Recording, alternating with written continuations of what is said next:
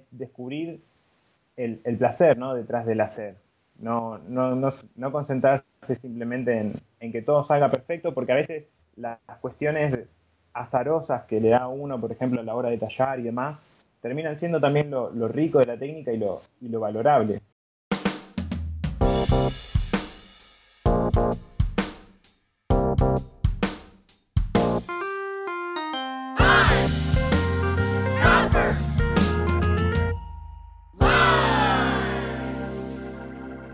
Hola amigos y amantes de la gráfica, bienvenidos a otro episodio de Pine Copper Lime, el podcast número uno dedicado a la gráfica y el grabado. Mi nombre es Reinaldo Gil Zambrano y seré su anfitrión en esta edición en español. PCL emite un nuevo episodio cada semana sobre artistas del grabado que están haciendo algo más allá de lo esperado. Si no quieres perderte de nada, suscríbete ya en tu aplicación favorita donde bajas tu podcast. Recuerda que puedes encontrar Pine Copper Lime en Instagram y Facebook. Y no olvides en suscribirte para recibir nuestro boletín informativo mensualmente con noticias que acontecen dentro del mundo de la gráfica en nuestra página web www.pinecopperlime.com. También tenemos una página de Patreon donde, si te gusta el programa, puedes ayudarnos con unos cuantos dólares cada mes. Te devolveremos el cariño con calcomanías, bolsas de PCL y nuestro eterno agradecimiento. Este y todos los días, demostrando que la gráfica está más viva que nunca. En el programa de hoy estaremos conversando con Yael Bobbio, artista argentino practicante del linograbado, instructor de arte y artista del tatuaje especializado en tradicional americano. Yael nos acompaña desde su recién formado estudio en la ciudad de Buenos Aires, Argentina. Nos contará sobre sus inicios en el arte como forma de expresión dentro de la institución académica, sus primeros pasos dentro de la gráfica y su fascinación por el linograbado, ya él nos contará sobre el uso del grabado como media para crear relatos visuales que ilustran el día a día en la vida de los tatuadores. A su vez, de la importancia de las redes sociales como herramienta de curación y divulgación del material recién impreso. Hablaremos un poco sobre las oportunidades positivas encontradas en medio de las muchas adversidades que nos trajo la pandemia el desarrollo de su taller de gráfica, la solidaridad entre aquellos que viven dentro del mundillo del grabado y la eterna relación de amor y odio mientras se talla e imprime una nueva pieza. Así que, sin más preámbulos, acompáñenme al sur para disfrutar de relatos entre mate y tinta con Yael Bobbio. Muy buenas tardes, Yael. ¿Cómo está todo?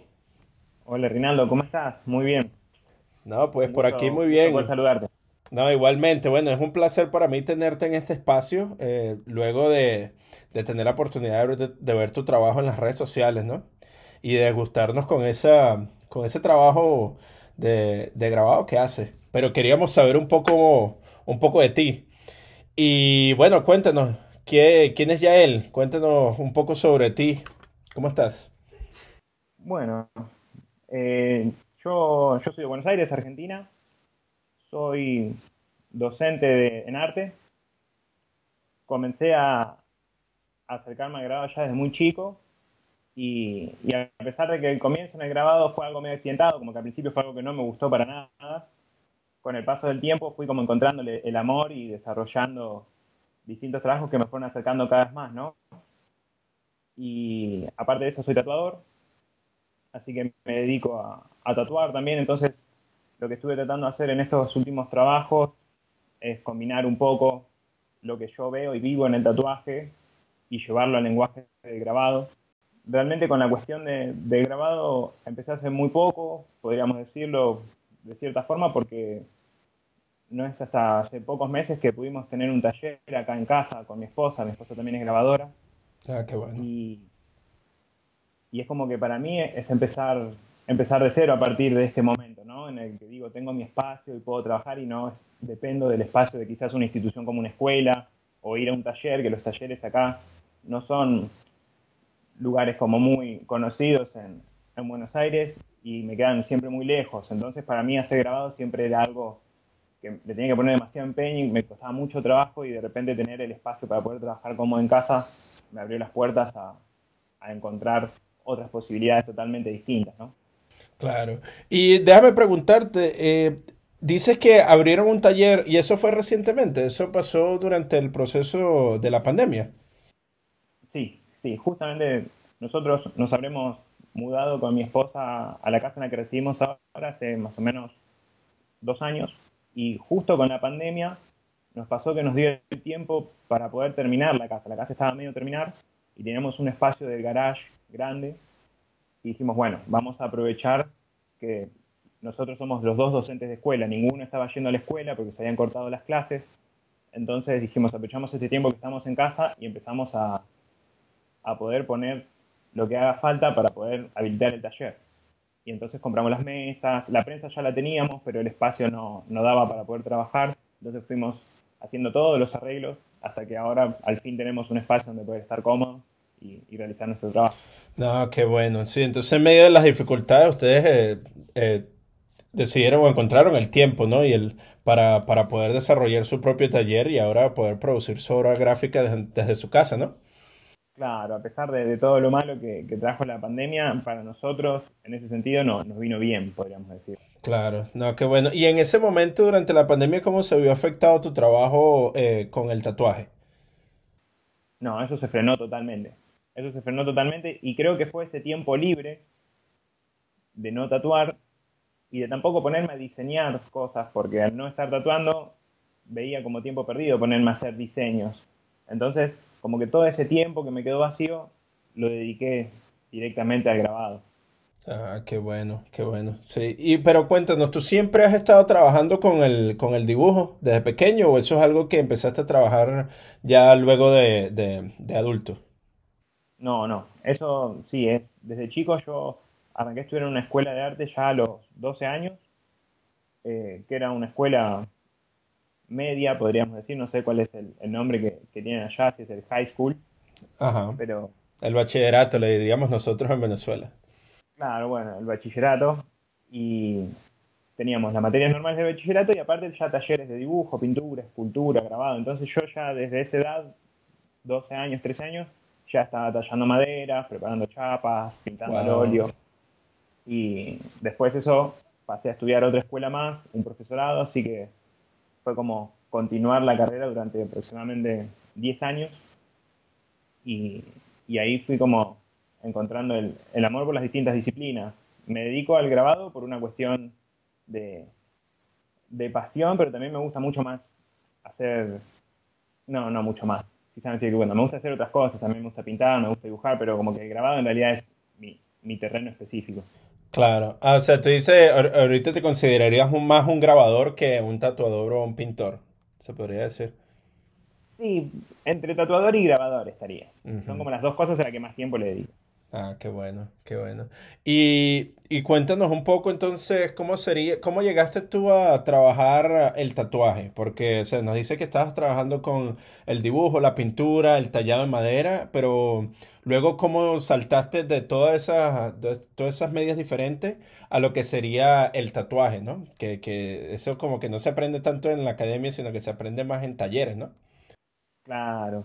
De hecho fue algo bastante autodidacta yo estudiando en la carrera de, artes, empecé a tener amigos que empezaron a, tatuar y lo hicieron de manera autodidacta también, ¿no? Cada uno en su casa, con sus máquinas, probando.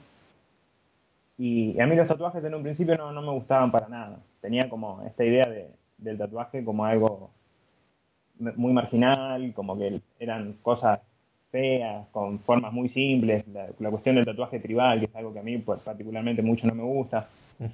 Y, y con el paso del tiempo fui descubriendo a partir de estos chicos que también estaban tatuando que había otro tipo de imágenes en el tatuaje y que habían cosas que se vinculaban más a la gráfica y a lo que a mí me gustaba trabajar desde la pintura, el dibujo, el grabado. Entonces, eso como que me fue acercando, me empecé a tatuar yo y con el paso de los años me empezó a surgir esta, esta cuestión de decir, ¿y por qué no dedicarme a eso también? Entonces, fue un proceso que se fue dando solo, de empezar a tatuarme a empezar a dibujar cosas dentro del estilo del tatuaje y después ya comprarme las máquinas y empezar por mi cuenta a empezar a hacer mis primeros diseños. Wow. ¿Y qué edad tenías tú cuando empezaste con el, con el tatuaje?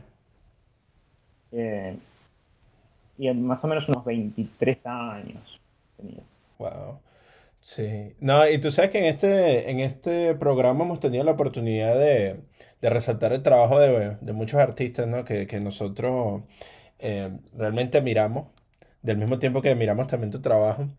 Y eh, es impresionante la cantidad de artistas que, hemos conocido que son autodidactas, ¿sabes? Porque creo que eh, existe como que una idea no sé si será tanto allá en Argentina, pero, pero por lo menos en Venezuela sí la conocí así y al mismo tiempo lo veo acá en los Estados Unidos, que es esta idea de que uno tiene que ir a la escuela para poder, para poder aprender a ser artista. Pero, pero eh, como es en el caso tuyo y el caso de muchos otros artistas que hemos estado em, entrevistando, nos damos cuenta de que la escuela y el conocimiento está prácticamente abierto para todo aquel que quiera echarle ganas ¿no? y, y buscar esas oportunidades. Pero en el caso tuyo, ¿tuviste algún mentor que te llevó y, más o menos te introdujo dentro del trabajo o fue simplemente esa cuestión de, probar y, cometer errores y aprender de esos mismos errores que estabas creando tú? ¿Estamos hablando del grabado o del tatuaje en ese caso? Eh, sería, sería más que todo el tatuaje. Este. Claro. Eh, sí, quizás algunos artistas que uno toma como, como referentes que encuentra en las redes, ¿no? La cuestión creo que, que de las redes es algo que, abrió las puertas, porque sacó de, esta cuestión de tener que ir sí un local a conocer el trabajo de un artista, sino que uno ya desde la comedia de la casa tiene abierto las puertas de todos los locales del mundo, por así decirlo.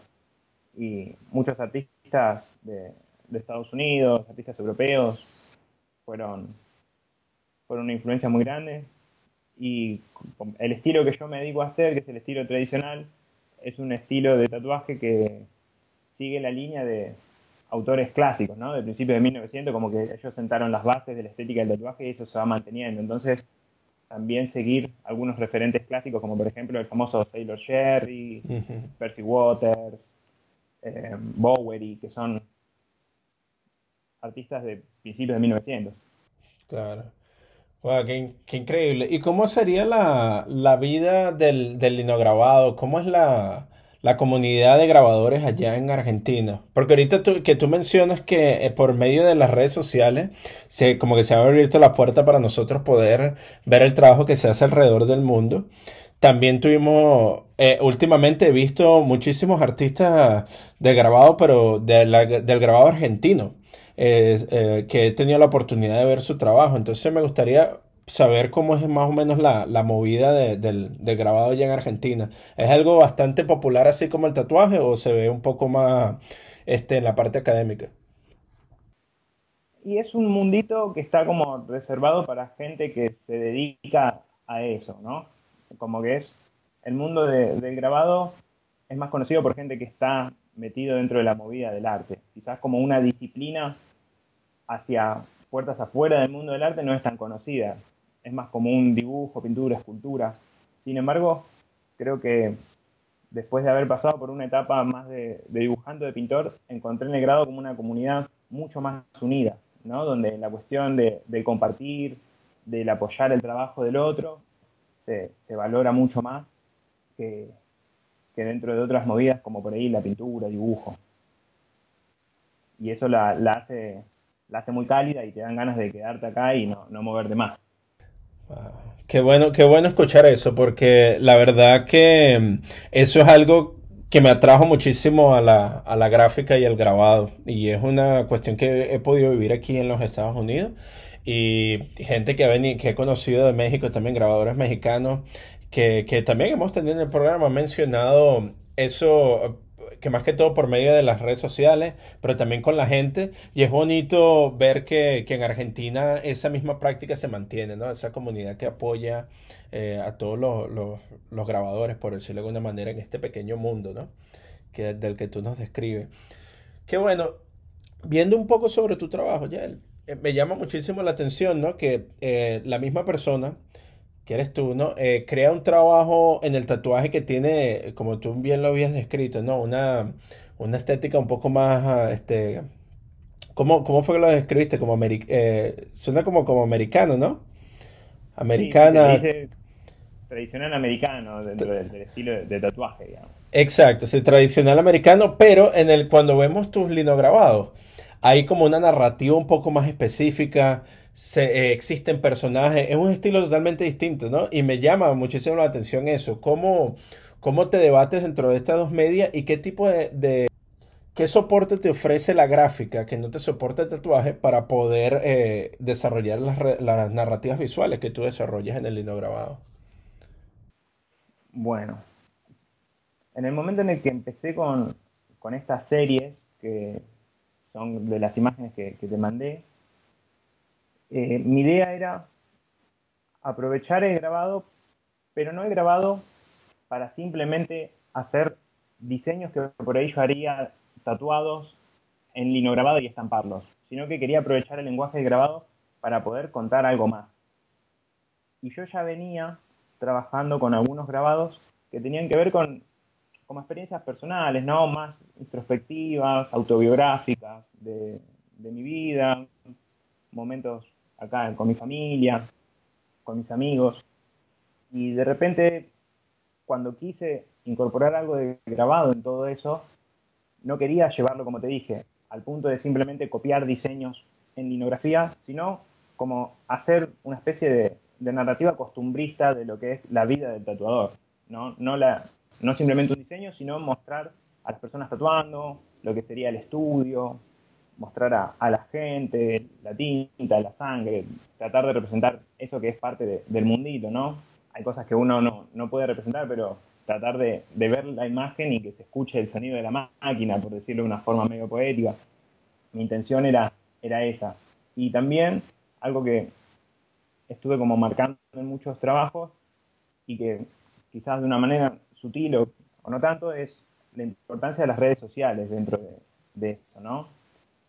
Porque siempre está como el personaje que está sacando fotos al tatuaje o que está mirando el teléfono mientras a su amigo le están tatuando, como siempre trato de mostrar esto, de que siempre hay alguien con un teléfono, siempre hay alguien usando las redes, porque tanto en el tatuaje como para el grabado se volvió como una herramienta indispensable. O sea, para mí parte del proceso de terminar un tatuaje es tener una buena foto que subir en las redes. Y lo mismo pasa con el grabado. Entonces, para mí eso es algo fundamental que siempre trato de que aparezca de alguna manera en, todas las imágenes.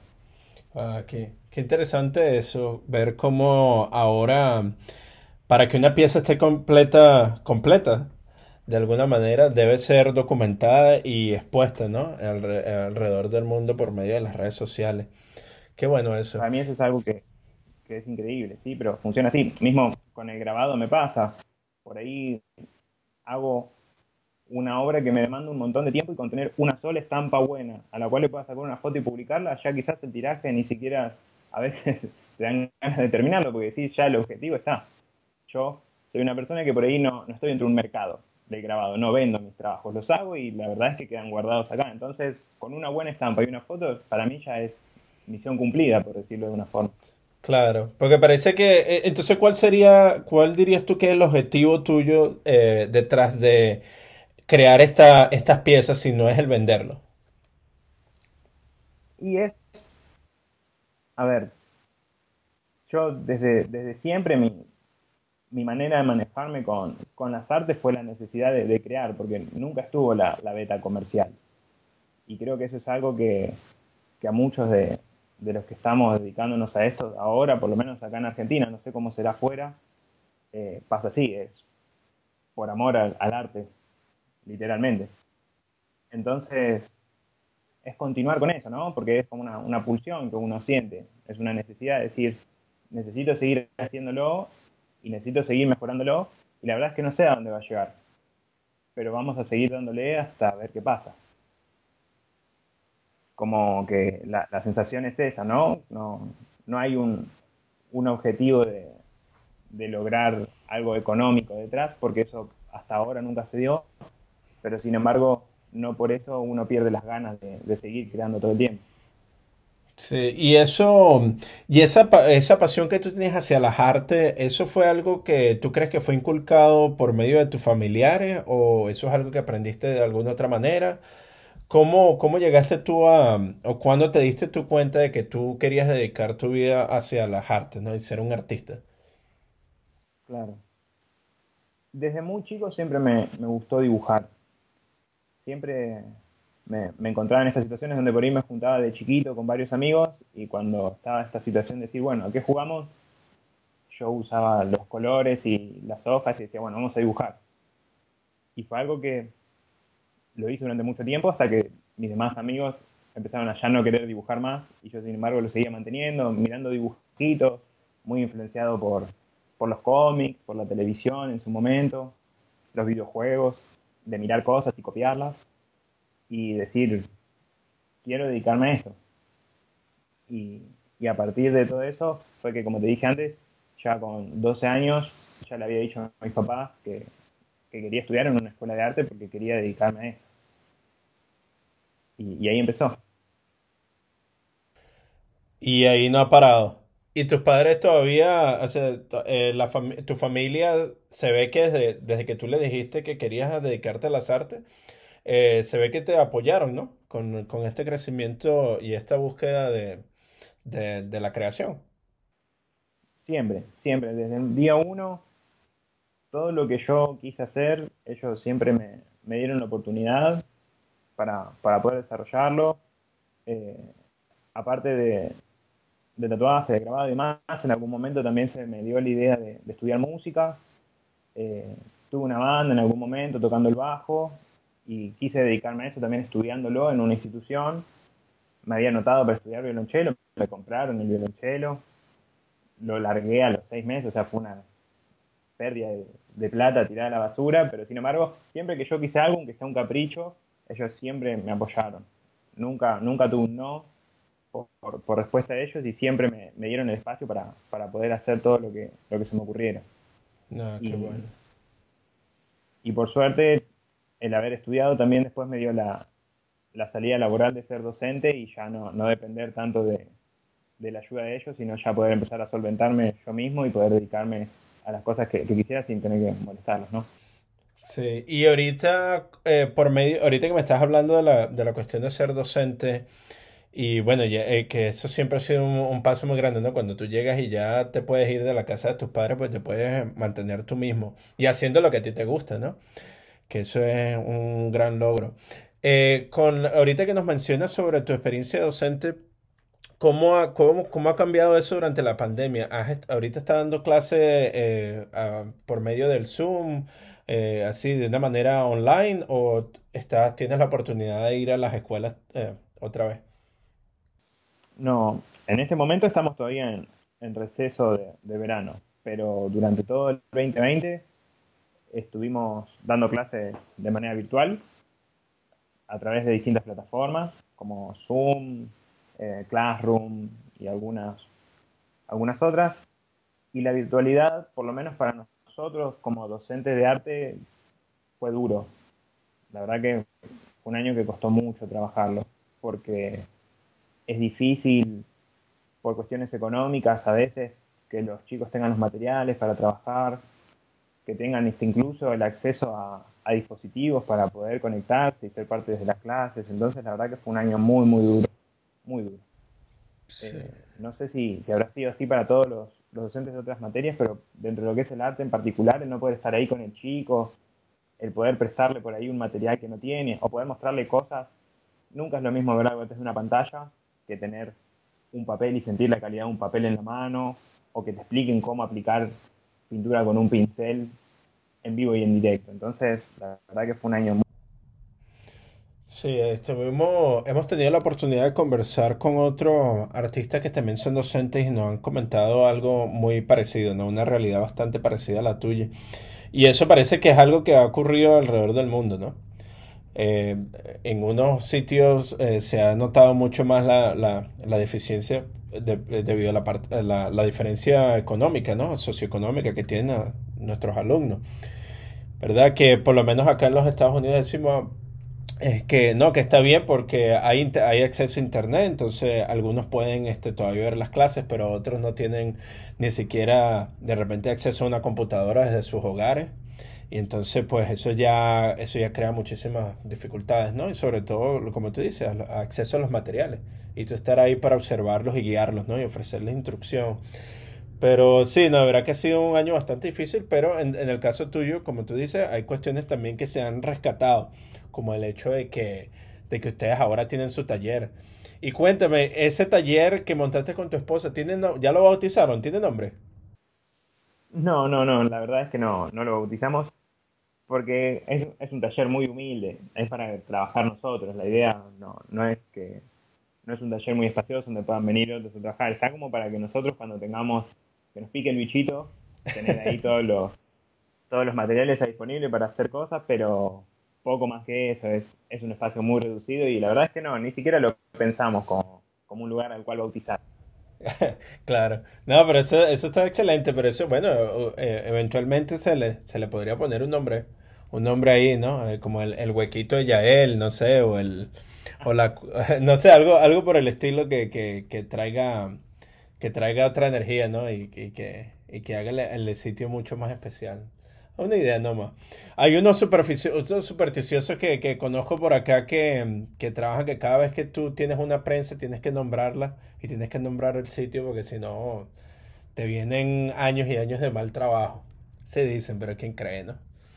Pero qué bueno, qué bueno que has tenido la oportunidad de hacer eso. Y cuéntanos un poco sobre tu, tu prensa. ¿Cómo llegó esa prensa a ustedes, a tu vida? Oh, esa prensa que la verdad que fue un, un antes y un después en, nuestro trabajo, verdaderamente. Em, nosotros con, con, Alexia, con mi esposa, hace 10 años que estamos juntos y nos dedicamos a, hacer cosas en grabado desde ese tiempo. Y siempre tuvimos como el sueño de la prensa, la prensa, la prensa como objetivo. Y era un objetivo que nunca llegaba, porque son muy caras, muy caras.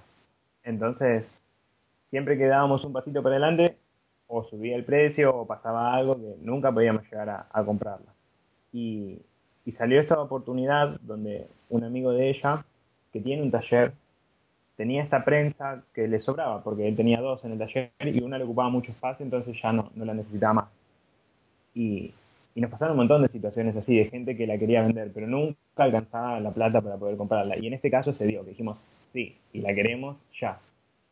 Así que fue, casi el tiempo que nos mudamos, ahora hace dos años que la compramos, pero como te dije antes, la tuvimos que tener cubierta sin usar durante casi un año entero porque no teníamos un espacio para poder utilizarlo. O sea, teníamos la prensa, pero no teníamos ni siquiera una mesa donde poder estirar las tintas para, para estampar. Así que ahora que, tenemos todo preparado, estamos súper entusiasmados y aprovechando cada vez que podemos para hacer algún estampadito nuevo.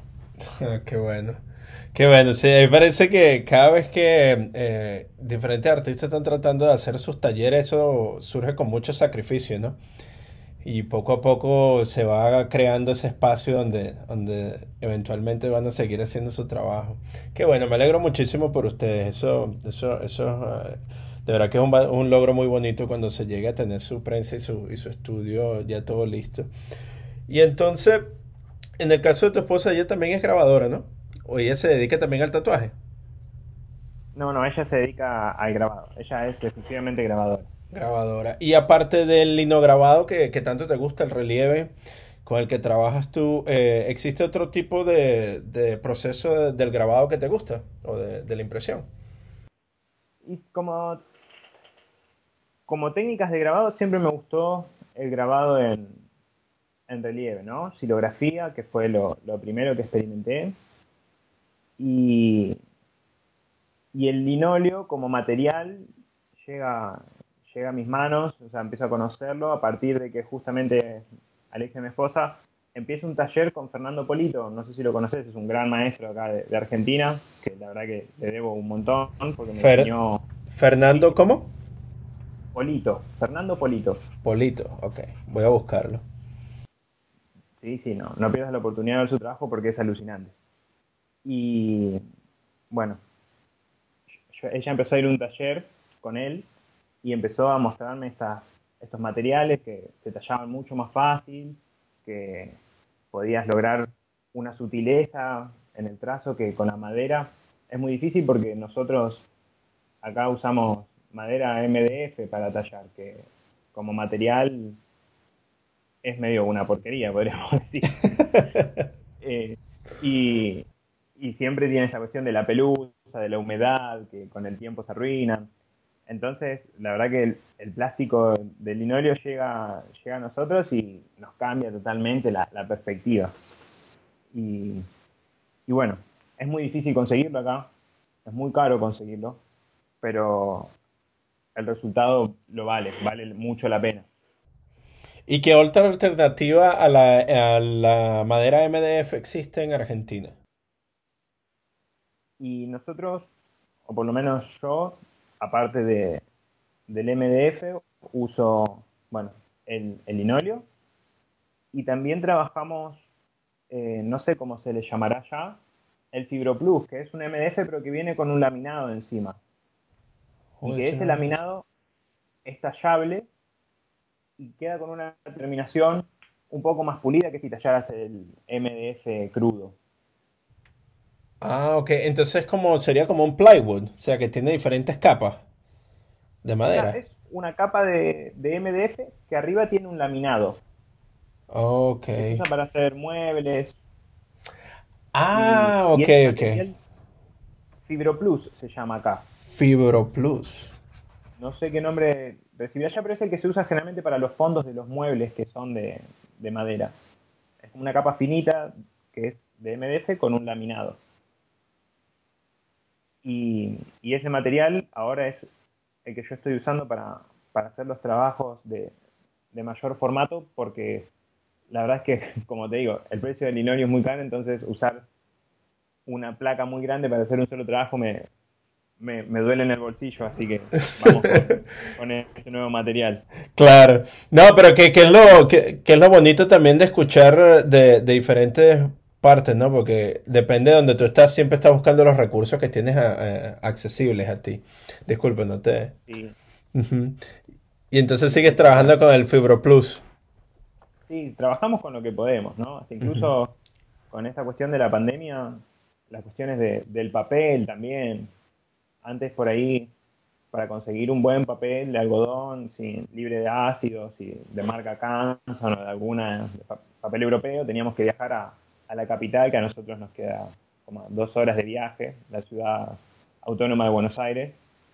Y, ahora en pandemia que no podíamos salir porque estaba la cuestión del aislamiento, estampar en cartulinas escolares, en papel, que se pudiera conseguir en la librería del barrio. Ya, ya sin pretensiones porque la idea es seguir estampando como se pueda y con lo que hay. Y tuviste que en esa... Disculpa, sigue. No, no, sí, no, no. Simplemente decir que uno se va adaptando a, los tiempos que, le toca vivir y con los materiales que, tiene a disposición, ¿no?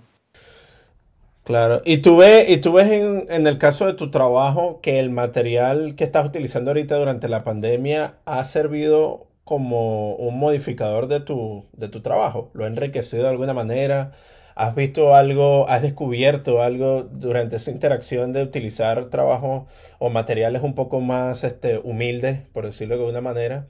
Este, ¿Cómo ellos han afectado tu trabajo? Eh, en términos generales, no sé si noto una, diferencia abismal con, con, lo que era antes. Por ahí sí me sirvió como para perder un poco el, el prejuicio, ¿no? Uno estando muy metido en, en la cuestión de, la producción, como que ya llega un punto en el que dice, ah, no, si no tengo cierto tipo de material para estampar, como por ejemplo el papel, prefiero esperar y no hago nada. Como que se encaprichan, que quiere usar ciertas cosas y a veces no le queda otra que, adaptarse y hacer uso de lo que se consigue. Porque si no, hubiera sido un año perdido este de, la cuarentena porque no, no conseguía el papel o teníamos tintas pero de muy pocos colores. Entonces, nos fuimos adaptando. El trabajo se fue adaptando a, la realidad que, nos tocaba vivir y, fuimos haciendo cosas así acá. Pero bueno, esta cuestión, como te digo, ¿no? creo que lo, más importante fue esto de, como empezar a ver el material con, otra mirada y que lo importante no, no era tanto la, calidad de los materiales que usamos, sino el poder mantenernos trabajando. Creo que eso fue lo, lo principal. Perder el prejuicio de no poder usar este papel porque es de baja calidad. Y si es lo que hay, bueno, se tendrá que usar. Exacto. Sí, y se aprenderá sobre el proceso, ¿no? Claro, porque lo importante al final es la creación. ¿Y existen este, productoras de papel allá en, Argentina? ¿Existe, no sé, una marca de papel argentino que, que, que exista así accesible en lo que sería papeles así de, alta calidad para, producir estampa o otro tipo de trabajo? Mira, realmente con esta pregunta no sé respondértela, porque siempre los materiales que yo compré en cuanto a, papel particularmente, siempre eran materiales importados. Pero desconozco si existe una empresa que produzca papel acá y que haga papeles de ese tipo, no, no es que no exista, yo no la conozco. Siempre se trabajó con papeles Fabriano, Canson, eh, algunas marcas de papel alemán que llegan también, pero siempre, siempre el buen papel que, que se usó acá y que uno ya usa por, por conocerlo y por ser el común y que sabe que lo usan todos, siempre fue importado. ¿Y es el mismo caso con las tintas también? Tintas no, tintas acá sí tenemos. Hay una empresa que se llama Weinstock que las fabrica y no quiero generalizar, pero en todos lados donde fui a estampar, en todos lados las tintas son Weinstock. ¿Y esos son, que son de... ¿Esos son a base de, hotel? ¿Esos son a base de, aceite o cómo? Sí, sí, son al aceite, son al aceite. Y, y la verdad es que como tintas son, son buenísimas. Son buenísimas, funcionan muy, muy bien. Y no, no, no tuve la suerte de usar muchas otras marcas de tinta aparte de esa, porque como te digo, en todos los talleres a los que fui, la tinta siempre fue Weinstock, como que tienen acaparado el, mercado, por decirlo de cierta forma. Eh, conseguí algunas latas en algunos momentos de, otros tonos, de, otras marcas que sí eran de afuera y al mismo nivel, no tienen nada que envidiarle a, a lo que viene de afuera. Qué bueno eso, qué bueno sí que se produzca, porque esa es otra, otra de las cosas que me ha llamado la atención. Estuvimos una vez conversando con la profesora Norma Morales em, en uno de nuestros episodios, y ella es una maestra impresora en Venezuela. Y nos está contando una situación parecida, ¿no? De que es difícil encontrar los recursos porque el mundo del grabado parece tan pequeño que no existen muchísimas, eh, eh, no existen muchísimos materiales disponibles para, la práctica, la buena práctica del grabado. Y muchas veces en nuestros países no se producen ese tipo de cosas, entonces uno tiende a, depender mucho de lo que viene de afuera, ¿no? Pero, pero si eh, de vez en cuando aparecen en diferentes empresas, ¿no? Que, que desarrollan tintas, desarrollan papeles de manera este, un poco más ah, eh, nacional. Y entonces ahí empieza como que esa, esa, especie de identidad y desarrollo de, la identidad grabado de ese país. Y en esa nota me gustaría preguntarte, cuéntanos, nos podría preguntar un poco, contar un poco sobre em, la historia del grabado en Argentina. ¿Tienes algunos héroes eh, argentinos que, que, son artistas del grabado que de alguna manera han influenciado dentro tu, dentro de tu lenguaje visual? Bueno, acá, si, si hay algún argentino escuchando, perdónenme, pero en cuestiones históricas de, grabado soy un cero a la izquierda. Sé muy poco.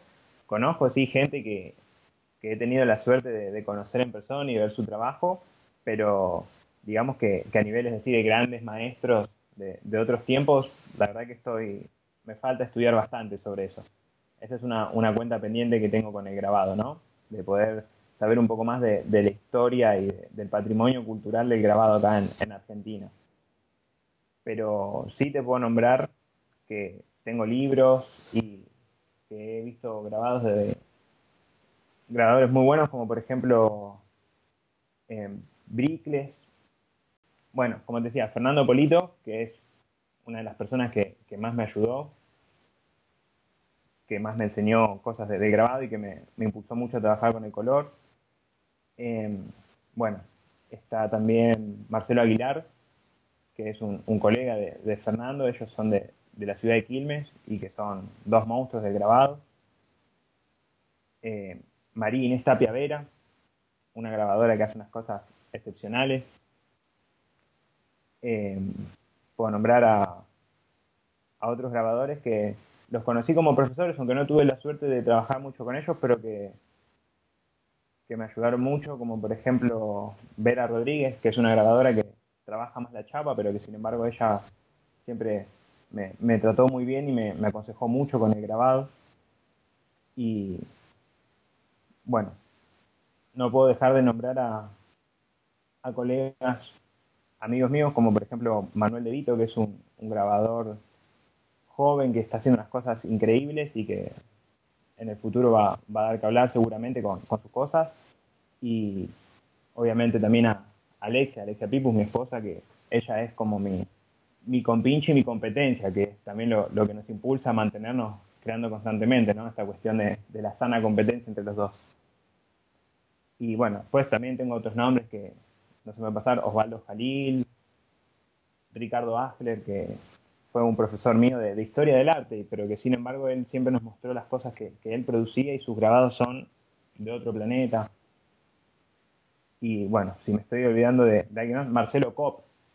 Marcelo Cop, que es un grabador que hace unas cosas increíbles de grabado a buril, hablando de que acá siempre grabamos con MDF, él trabaja con, madera de peral y las maderas verdaderas y hace cosas que son alucinantes.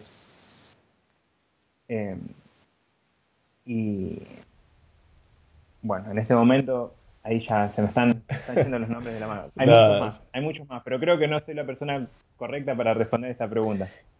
No, pero me parece muy bien porque yo la verdad no conozco mucho del, del, del, del grabado argentino actual que como te dije, eh, me han salido, me, siguen apareciendo eh, todos los días nuevos nombres por medio de las redes sociales, pero me alegra mucho ¿no? que nos hayas compartido esto, todos estos diferentes artistas, porque eso nos da la idea de que la idea de que existe una comunidad que está creciendo allá en Argentina. Y eso es bueno, porque me parece que, el, el grabado en lo que sería Sudamérica eh, parece que, está teniendo como un segundo auge. Y eso, y eso me parece muy, muy bueno. Porque siempre se escucha del grabado mexicano, del grabado norteamericano, del grabado en, los países de Europa del Este. Pero no he escuchado mucho del grabado en, en Sudamérica.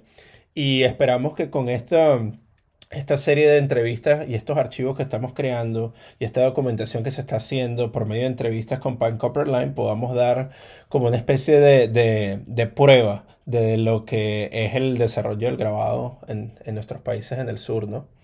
Entonces me alegra mucho que hayas podido compartir esto con nosotros. Lo que sí noté es que nombraste em, que eh, un proceso llamado chapa. ¿A qué te refieres con la chapa? Ah, cuando nosotros, vulgarmente, por decirlo así, nombramos chapa el material en el que se hacen las técnicas de, grabado en hueco, ¿no? Todo lo que sería agua fuerte, agua tinta, trabajar metales, chapa de zinc, cobre.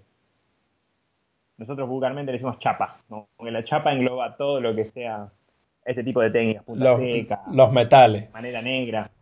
Sí. No, pero a mí, a mí, a mí me encanta escuchar nueva jerga em, en el español, ¿no? Y sobre todo con, respecto al grabado. Porque tuvimos una conversación con los tres gatos y ellos hablan, lo describían de una manera distinta. Ustedes allá en Argentina la llaman chapa. Y eso está, eso está sí, eso está excelente. A mí me gusta mucho eso. Siempre es como el, tenés el grabado en madera y el grabado en chapa. Y ahí esas son como las dos maneras generales de nombrar un montón de cosas que sabemos que están dentro del grabado en hueco y el grabado en relieve, ¿no? Sí, exacto. chapa y madera, eso así se divide acá. Ah, qué bueno. ¿Y se trabaja también la piedra con la, litografía en Argentina? Sí, sí, sí, hay, hay algunos artistas que hacen cosas muy buenas. Se están trabajando también mucho con las opciones eh, industriales y menos tóxicas, como el grabado en offset, trabajando con, otro tipo de procesos. Em, ahí yo es un terreno que la verdad que exploré muy poco. ¿sí? Cuestiones de, trabajo de, litografía sin agua, el waterless offset, que te da un resultado muy similar porque uno puede trabajar con los materiales grasos sobre, sobre las planchas y obtener un, un resultado muy similar al del trabajo sobre la piedra, sin, tener que tener la piedra, que hasta donde yo sé, porque como te digo, tampoco conozco mucho, es muy difícil conseguir las piedras para poder hacer las matrices. Pero que se trabaja, sí, sí, se trabaja. Mm, qué bueno.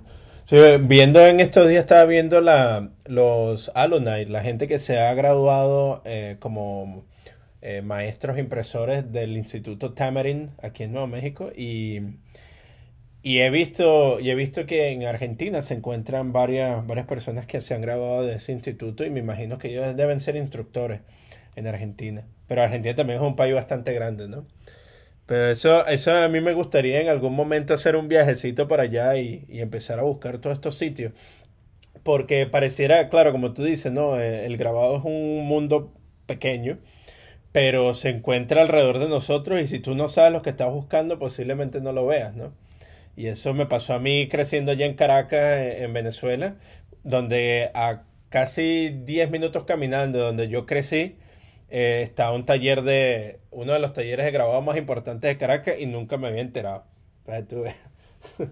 Claro, sí, pasa, que uno lo pasa desapercibido si uno no, no conoce qué, qué, es lo que se hace allá adentro. Es, es, real lo que decís.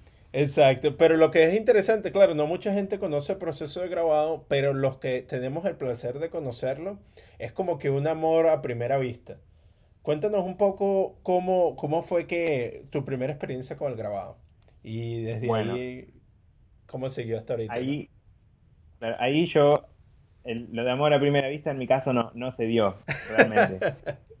yo, la primera experiencia que tuve con el grabado fue a los 13 años, 14 años, y, y me volví absolutamente loco con todos los requisitos de que el boceto sea el boceto correcto, de que la profundidad de la talla sea la correcta para que no salga manchada la estampa, las estampas me salían horribles, todas sucias, se me doblaba el papel, lo guardaba en la carpeta y después aparecían todas las estampas corridas.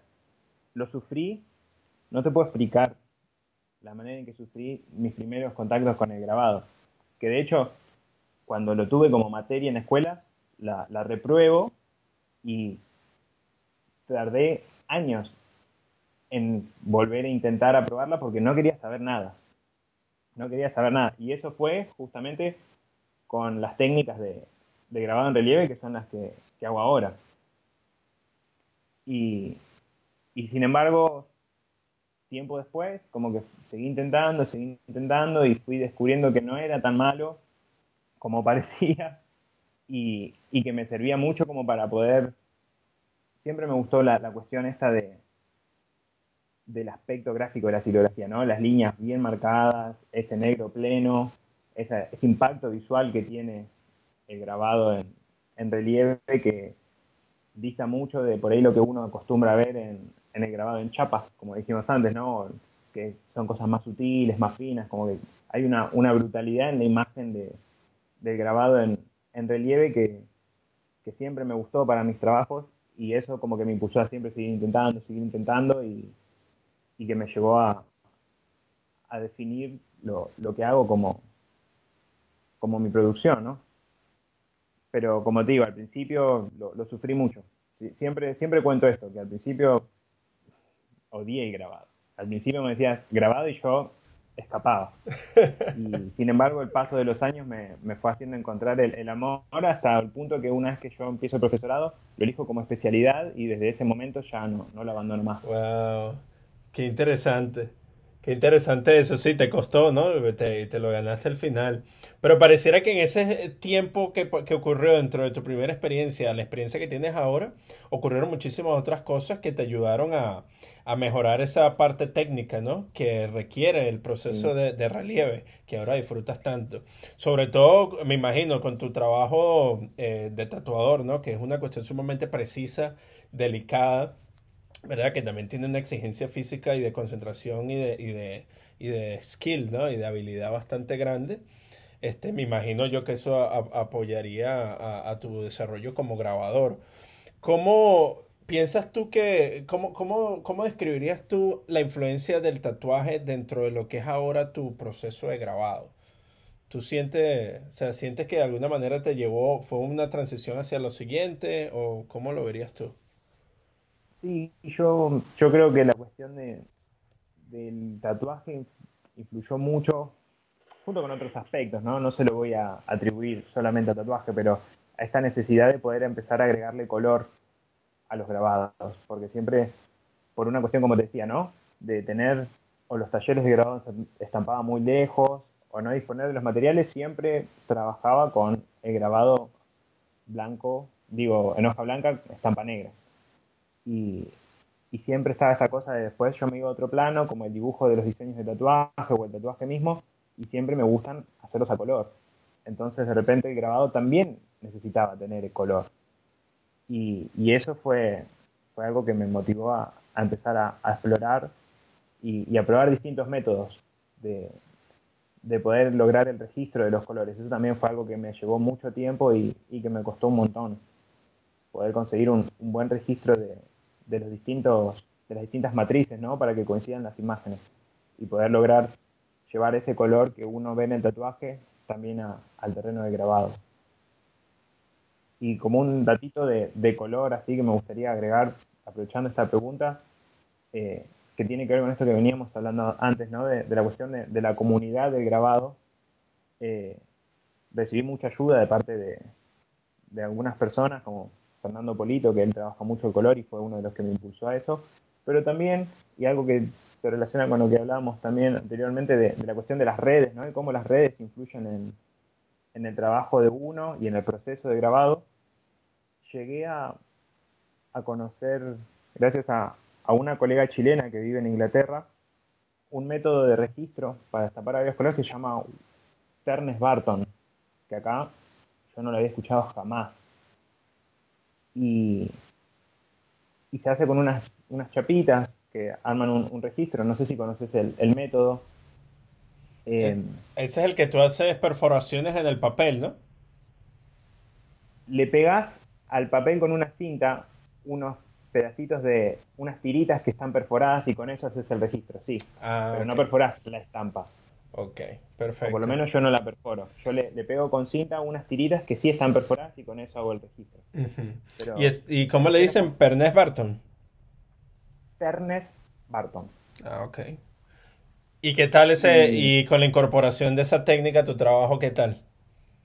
Oh, siento que cambió un montón y que me facilitó la vida de una manera increíble para, para lograr las cuestiones de, de, los colores. Venía a ser grabados de a dos colores, a tres colores y con siempre miedo a que salieran mal a poder trabajar ocho, nueve capas de color y trabajarlas con una seguridad increíble porque verdaderamente siempre la estampa queda bien.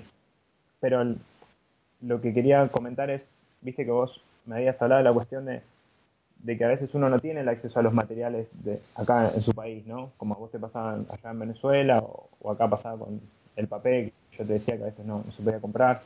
Eh, esas, esas chapitas con las que se hace el registro, la única manera de conseguirlas era traerlas de Inglaterra y valían fortuna. Entonces tuvimos que ver la manera de poder hacerlas acá con un MDF perforado y poniendo un taruguito de madera, tratando de, de encontrar la forma de poder hacerlo nosotros con cosas caseras y tratar de tener un resultado similar. Y esas son cosas que también se lo fui pasando a, a otros colegas, como decir, hey, pude hacer esto y me sirvió, pruébenlo ustedes, ¿no? Y hace lo, lindo también a la comunidad de grabado esto, de poder compartir y andar eh, extendiendo estos truquitos que por ahí uno encuentra y, y que por ahí en otra, en otra realidad uno diría, no, este es mi secreto y me lo guardo y en realidad lo lindo es poder compartir y, y trabajar y ver cómo los demás también van mejorando eso que uno va pensando, ¿no? Y claro, y poco a poco ustedes todos contribuyen al desarrollo de la gráfica. Y después ellos te ayudan a ti con otros secretos y ahí poco a poco todos van creciendo, ¿no? Que es lo, que es lo bueno.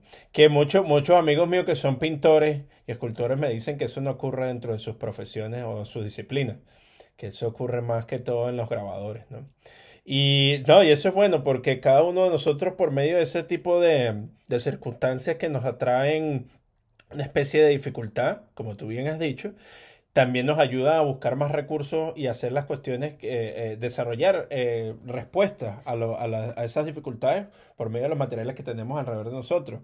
Como por ejemplo en el caso de, de los tres gatos que desarrollaron esta serie de, que desarrollaron este plano para crear tú una prensa tortillera, ¿no? Utilizando el dispositivo de las tortillas. Que ahora eso es un modelo que se ha llevado a otros artistas, por ellos lo hicieron eh, disponible, otros artistas lo han estado modificando y, y mejorando. Y, y, esa idea ha ido evolucionando y ahora es un artefacto que, muchas universidades han estado adaptando como una, como una, una alternativa a la impresión. Entonces me alegra muchísimo que, tú hayas tenido también esa experiencia tan grata con, con, el grabado. Y quería preguntarte también, porque tú me dices que con el tatuaje, una cuestión que hay en común con tu estética es que en el tatuaje te gustan esas líneas oscuras, ¿no? Y, y esas líneas eh, bastante definidas y limpias. Y en el caso del grabado, del linograbado, también te gustan esa, esa brutalidad y esas líneas bastante gruesas, con, que son tanto expresivas y, y tienen esa calidad gráfica tan rica. ¿De dónde crees tú que viene esa pasión hacia esa estética con respecto a ti? ¿Qué, crees tú que haya influenciado ese tipo de, esa atracción que tú tienes hacia ese tipo de, de, de material?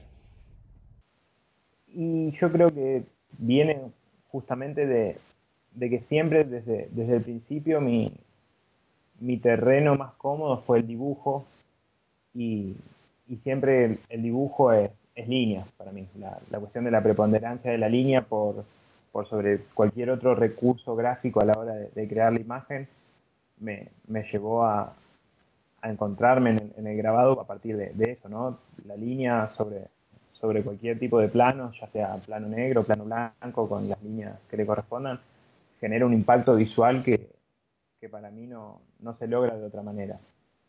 Y, también influenciado obviamente por otras cuestiones, como por ejemplo el cómic o los dibujos animados, cuestiones de, videojuegos que también, ¿no? Está la imagen plana y siempre con una, participación de, la línea muy superior a por ahí el uso de, de otras cuestiones como el color.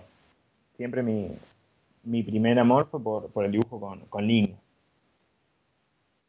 Y después con la pintura, por ahí sí trato de, no utilizarlo como un recurso, me gusta tratar de lograr como un efecto más realista, pero como te digo, me quedo mil veces con, con, esa, con esa impronta y esa fuerza del grabado y de esa línea gruesa que no se logra de otra manera. Solamente con la talla del material encontré esa, esa potencia visual.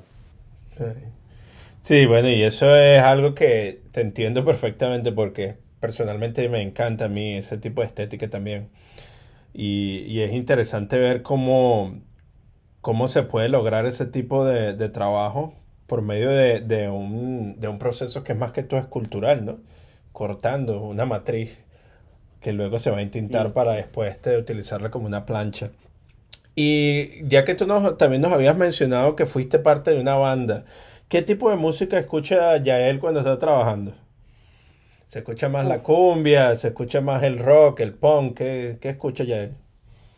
Sí, yo, yo vengo más por, el lado de, del metal, del punk, el rock más, más pesado aunque ya, ya me estoy poniendo viejo y ahora empiezo a escuchar cosas un poco más, más tranquilas, más tiradas al pop, uno ya no, no quiere escuchar tanto ruido como antes. En, mi época de, músico iba por, por, lo más pesado, ahora ya que soy como más, más grande, vamos por, por algo más tranquilo, por ahí seguimos dentro del rock, algo que es más post-punk, pero vamos bajando un cambio, ¿no? Ya, ya, no queremos que nos duelan los oídos después de escuchar música. Así vamos por, por algo más tranquilo, uno necesita estar concentrado para que la estampa quede bien. Claro, exacto. El fuerte a veces molesta. Oye, que eso, claro, y si tú dices, por supuesto, los, los ruidos y todo eso pueden influenciar eh, que cometas algún error con, con, cuando estás desarrollando tu estampa. Me gustaría saber, ¿tienes algún tipo de rituales que, que haces luego de que terminas una pieza? ¿O cuestiones que haces antes o durante la, del proceso de grabado? Como ritual, el principal sería el que, el que nombramos al principio, la foto.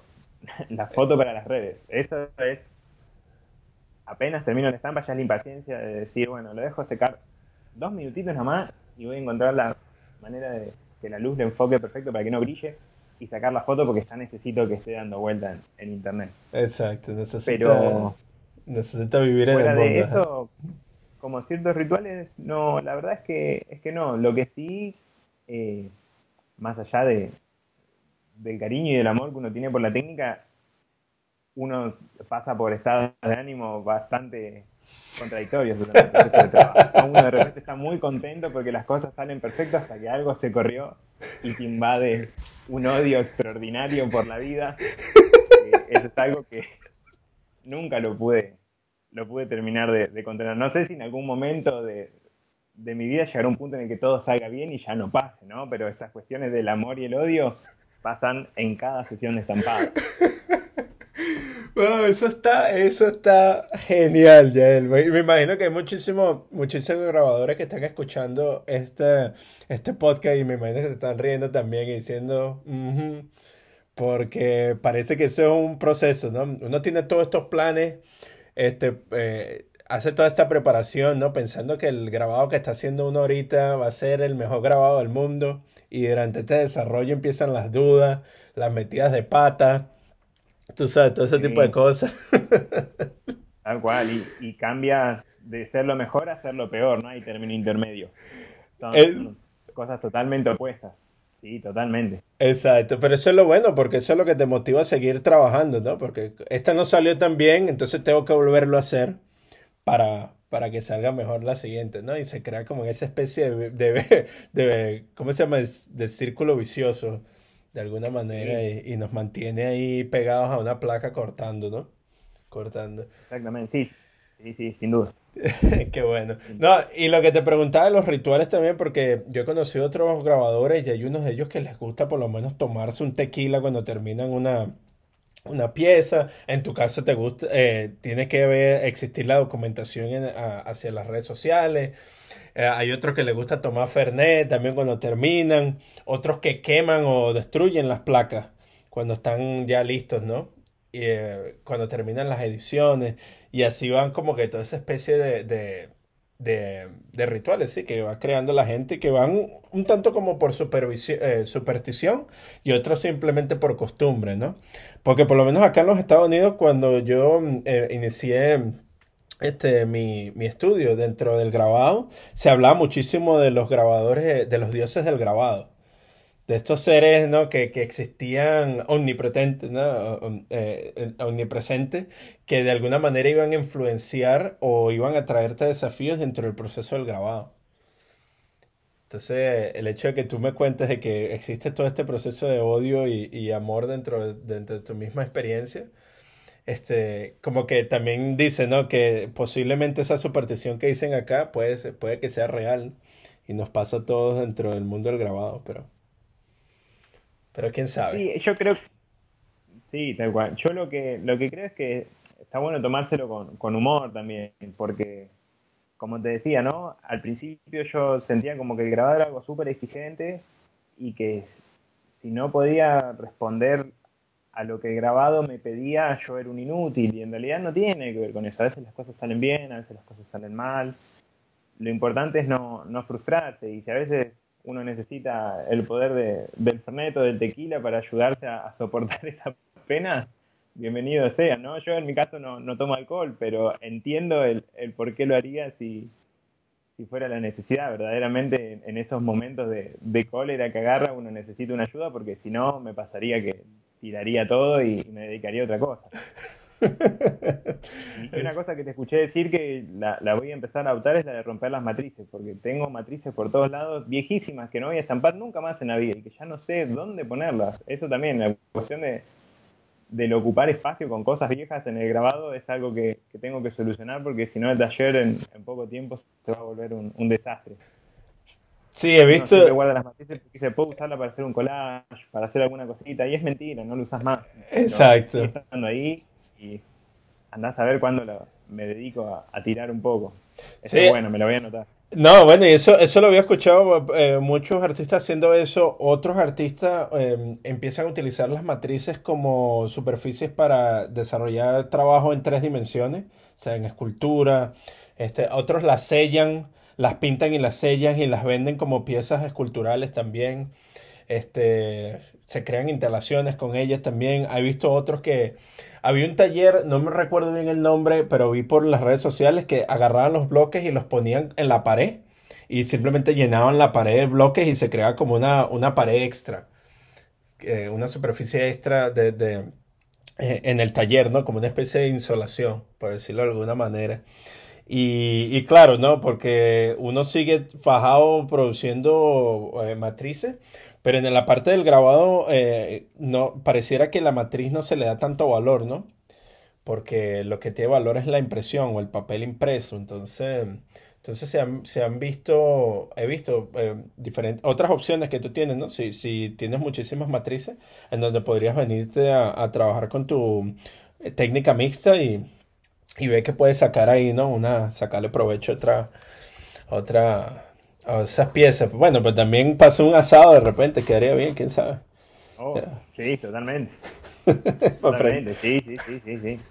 Porque sí, como pasa esto, a veces la cuestión de del pensar, esto en algún momento me puede servir para, creo que es la, la perdición de, de todo lo que nos dedicamos a esto, porque se lleva al punto del de, acumulador patológico, por decirlo de cierta forma, ¿no? Porque siempre va a servir para algo. Aunque te quede, uno está cortando el papel para hacer estampa y te sobra una tirita de 5 centímetros de papel y como es de buena calidad uno diría, no, pero esto me puede servir. Y en realidad no lo usas más. Y con la máquina me pasa exactamente lo mismo.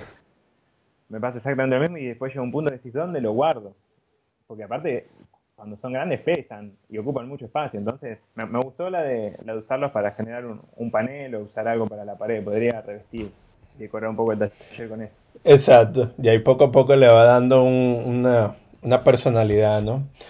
Mire, bueno, Yael, de verdad que muy agradecido por tu tiempo y, antes de que terminemos me gustaría que, eh, que nos dejaras un mensaje Toma este tiempo que viene ahorita y me gustaría que, nos, que le dejaras un mensaje a nuestros oyentes que están empezando en, en, su travesía con el grabado, que se están iniciando en la parte de, de, las artes y que consideran que las artes son una pasión. ¿Qué, ¿Qué, le dirías a ellos? Y como cuestión principal es que se lo tomen de una forma donde verdaderamente puedan disfrutar de los procesos. Es medio difícil decirlo ahora después de haber dicho estas cuestiones, ¿no? del enojo y demás que uno, que uno, que uno pasa en, los momentos de creación, pero creo que lo, importante es, es descubrir el, placer, ¿no? Detrás del hacer. No, no, no, no concentrarse simplemente en, que todo salga perfecto, porque a veces, y esto es algo que, que aprendí de grabado, las cuestiones azarosas que le da uno, por ejemplo, a la hora de tallar y demás, terminan siendo también lo, rico de la técnica y lo, y lo valorable, porque si no directamente uno haría una impresión digital, pero justamente el, acabado final, disfrutar del proceso del tallado, del estampado, si sale mal, sale mal, si sale bien, sale bien, pero disfrutar de, esos momentos, ¿no? De, estar en el taller y, y, algo que por ella no tengo mucho, pero que es muy lindo y que todos deberían aprovechar es la cuestión de, del compartir. Acá, como yo te digo, yo estoy ubicado en un lugar que me queda muy lejos, ciertos talleres y lugares donde poder ir a estampar con, otros colegas que, no sea acá en casa con, mi esposa Leche. Y, a veces sentimos esta necesidad de poder compartir con otros. Entonces, si, si ustedes de donde están escuchando tienen la posibilidad de ir a un taller y de juntarse con otros, de, de experimentar con ellos, de compartir y enriquecerse del trabajo de, del que está con el rollo de tinta de ustedes, aprovechenlo porque eso es, es muy lindo y, y, a veces no, no siempre se, se, tiene a disposición esa oportunidad ¿no? de poder estar con otros. Así que aprovechenlo. Ese es mi, mi mayor consejo. Disfruten del proceso y, y aprovechen el, compartir con los demás si tienen la posibilidad de hacerlo. Ah, muchísimas gracias, ¿verdad? por tu tiempo, Yael, y por esa Excelentes palabras. Y con esa, esa nota que tú nos has hecho para nuestra, nuestra audiencia, me gustaría que tomaras este espacio para que nos cuentes dónde podemos encontrar tu trabajo y qué estás haciendo ahorita, qué proyectos estás cocinando en el momento. Bueno, para, para ver un poco más de lo que hago, pueden seguirme en Instagram, que es mi, mi plataforma principal, es arroba. Si no, también comparto en Facebook, aunque ya casi lo tengo medio en desuso, que también es ya el Bobio. Tengo algunas páginas con mi nombre también en Facebook, pero que esas están totalmente abandonadas. Mi perfil de, usuario normal es el que, el que, más uso.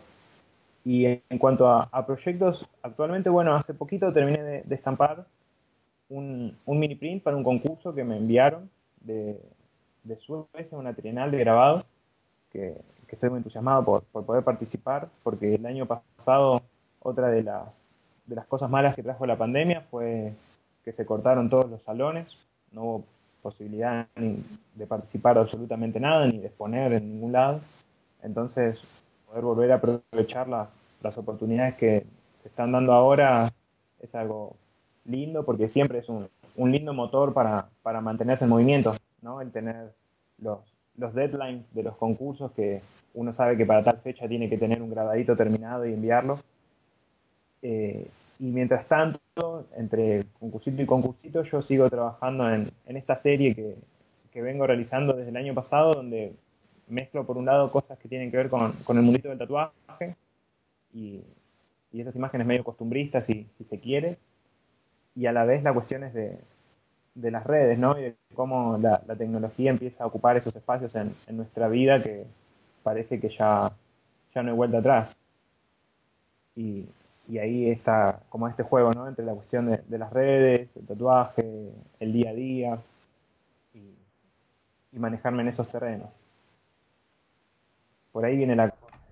Excelente, Yael. Y ahí poco a poco sigues utilizando tu linograbado y nos sigues contando cuentos y nos contando historias sobre esa realidad de los tatuadores y esa realidad de la búsqueda por esa musa, ¿no? De, de la creación que tanto nos motiva a seguir este, produciendo trabajo artístico.